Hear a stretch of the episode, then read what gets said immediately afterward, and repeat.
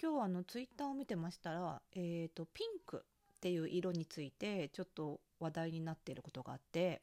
あの剣美希人さんっていう男性の方であの漫画家さんですねの方であのコラムニストのね犬山神子さんっていう方とご結婚されてあの今あの女の子のねお子さん子育て中のね方のツイートだったんですけどあのそのお子さんがあのピンクが娘さんがすごく大好きででその娘さんがあのついにですねピンクは女の子しか着ちゃダメなんだよみたいなことを言い出したっていう。で、まあ、これっていわゆるまあジェンダーバイアスっていうんですか？ねあの何て言うのかな？こう、えっと、性別によってこれをやっちゃいけないややっていいやっちゃいけないやるべきだみたいなこういうバイアスですよね。がついに来たっていうことであのそのジェンダーバイアスを強化しないようにこう男の子がピンクを好きでもいいんだよっていうことを伝えるためにねこの、えーと、ツーギーさんが男性でパパパパがだからたくさんその保育園の送り迎えとか家とかそのお子さんとあの接する時にねピンクばっかり着ることにしましたみたいなツイッターをあのツイートをされてすごくリツイートとかあのいいねとかね反響あの反響が大きいというツイートが流れてきまして、まあ、これねうちの息子も今4歳なんですけど本当にね言い出すんですよ。あの何のそういう脈絡もなくというかねそういう文脈でもなく例えばクレヨンでお絵かきしてる時とかにこういろんな色が悩んでますよねその時に「じゃあママも一緒に描いてね」なんて言って「あのじゃあ」って言って息子が「ママは女の子だからピンクね」って突然ピンクを出してくるわけですよ。で僕は男の子だからブルーとか言って言い出すわけですよ。で、まあ、私なんかこういう仕事してますのであのかなり色に対するジェンダーバイアスはない方なんですよ。なのであの家族の洋服は私が選ぶことはやっぱり仕事から多いんですけどあの息子にも全然ピンクとか赤とか全然着せてますしあの夫も着ますしねなのでねそういうバイアス家庭内ではゼロなはずなんですよ。私もなるべくそういうのをあの持たせないようにしてますし。それでもね言い出すの。言い出すんです。急に。ピンクは女の子の色だって。でこれはやっぱりねあの、まあ、仮にあの家庭内でねそういうことをそういう発言をしなかったにしても、まあ、やっぱり家庭外まあ、うちの息子の場合には保育園に行ってますが保育園に行ってる時間もまあ非常に長いので、まあ、そこでそういうような、あの、言葉女の子はピンクなんだよみたいな言葉を、まあ、同級生の子から聞いたりとか、まあ、先生が何かの表紙に言ったりするのもあるかもしれないですね言ったりすることがあってそうしたらまあそれを吸収しちゃうわけですよ。でもそれにしてもですよまあ、確かにね外でそういう家庭にはない価値観に触れる機会ってあると思うんですけどでもその価値観に触れた触れた価値観のことをねそこまでこう声高に子供が言うっていうのは全部が全部そうではないわけですよね。だってそのピンクが女の子の色だ以外にも例えば友達が「僕はピーマンが嫌いだ」とかね「ピーマンまずいんだよ」とかあと何ですかね「ポケモンは面白いよとかねいろんなことをみんなそれぞれ言うわけじゃないですかでもその全部が全部に感化されてうちの息子が帰ってきているわけじゃないんですよでもこのピンクは女の子の色そして、えー、ブルーは男の子の色とかですねあとはスカートは男の子履いちゃいけないんだよみたいなこととかそういう色とかファッションとジェンダーに関することってやたら感化されて声高に言うようになるんですよ。これね確かにあのー、子供を改めて育改めてっていうか別に2回目じゃないですけど初めてなんですけど育てるのはあの私あの心理学でね発達心理学とかもあの勉強もちろんしてきたので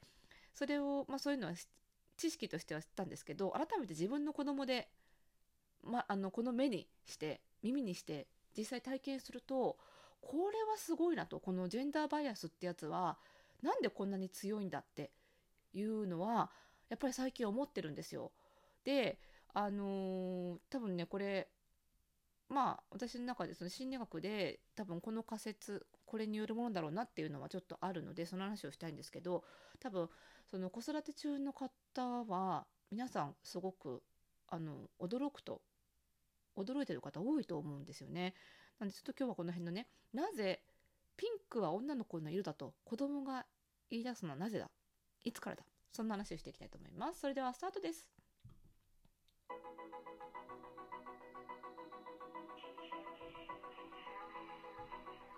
はい、ということで始まりました、おしゃれの呪いを解くラジオ、え、98回目の配信でございます。この番組では、あなたに巻きつくファッションへの思い込みイコールおしゃれの呪いをバサバサと解いていきます。服装心理学をベースに、おしゃれをもっと楽しみ、自分を変えるコツをお届けしています。お相手はパーソナルスタイリストで、日本服装心理学協会代表理事の久野里でございます。今日もよろしくお願いいたします。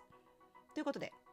ピンク、えーとまあ、これ子供に限らずね男性でもあの私お客さんスタリングのお客様でねあのピンクのカットソーとかニットとかをおすすめすると「えー、ピンクですか?」っておっしゃる方まあ少なからずいらっしゃいます。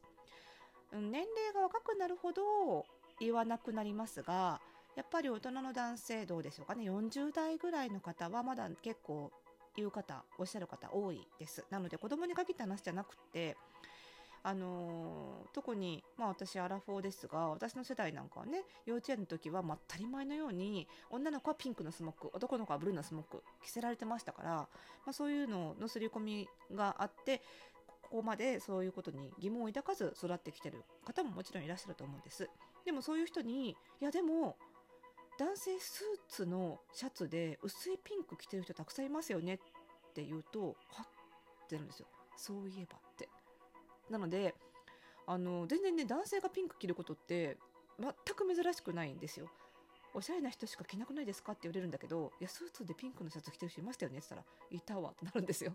だから本当にこれ思い込みに過ぎないんですよね。で、こういう思い込みのこと心理学ではビリーフって言います。まあ、直訳と信念なんですけど、まあ、人間ってこういうビリーフをたくさん植え付けられて育ってくるんですね。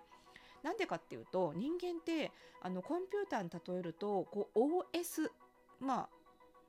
あ Mac だと MacOS とかねあの WindowsOS とかあるじゃないですかあの iPhone だと iOS とかね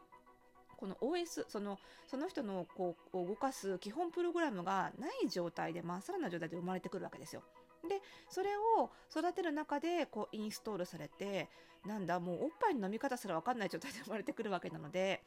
それをだんだんインストールされていく。だからねあの例えば狼に育てられた赤ちゃんがみたいな話聞いたことある方いらっしゃると思うんですけどそれぐらい狼に育てられたら狼っぽいこうあの立ち振る舞いというかねになってしまうぐらい、まあ、OS がまっさらな状態で生まれてくるので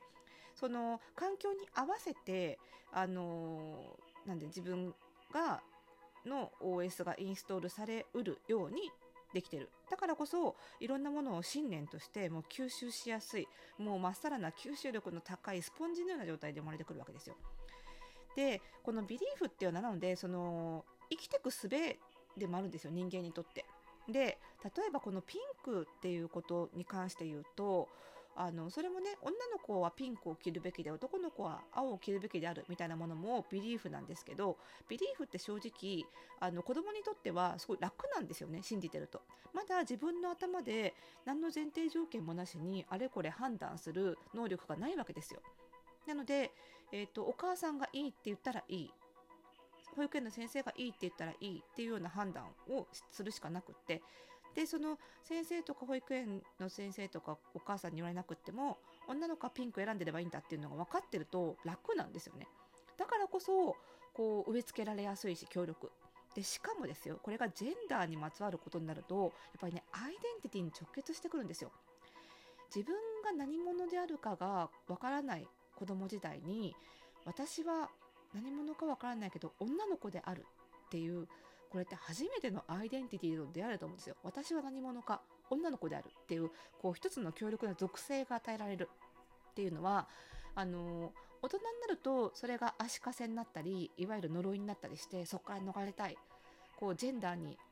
とらわれずに自由に活動したいって大人になると思いますよ。それはそのジェンダーに関係ない自分なりのこう好みとか価値観が育ってくるからこそそこからそそれではないそれと相反するようなジェンダーみたいな決めつけから逃れたいと思うわけなんですけど子供の頃ってそういうその自分の価値観とかね自分の思い自分ならではの信念みたいなのがまだない状態なのでその時に「君は女の子ですよ君は男の子ですよ」っていうよりどころみたいなのがやっぱり提示されるとすごく嬉しいんだと思うんですよね。だからこそこうそれを覚えて帰ってきた時にすごくドヤ顔で「お母さんママはね女の子なんだからブルー着ちゃダメなんだよ」って言うわけなんです。まあそれはだからこうアイデンティティとの出会いで喜んでる嬉しいんだっていうところもちょっとねあのそういう可能性もあるんだなっていうことを頭に入れてあのもちろんねそのジェンダーバイアスは後々こう足かせになったりあのその子が苦しく思うこともあるのであの後々苦しまないようにしておいた方がいいと思うんですけどなんかこう花から「そんなこと言うもんじゃありません」みたいな風にあに否定するのはどうかなという気が私はしているんです。あの全てのビリーフをねいきなり子供が身につけたからといってそれがあの花から悪者だと決めつけていきなり取り上げちゃうっていうのはその子からアイデンティティとかを取り上げてしまうことにもなりかねないのでね。すごく難しいんですけどあの慎重な付き合い方が必要だなって私は思っています。皆さんどうですかね、えー、女の子だからピンクって呼ばれてきた世代ですか？ね、今はそういう時代でもなくなってきたんですけどそれでもまだまだ子供はそういうことを言い出すという、まあ、非常に不思議な現象だなと思って見ていました。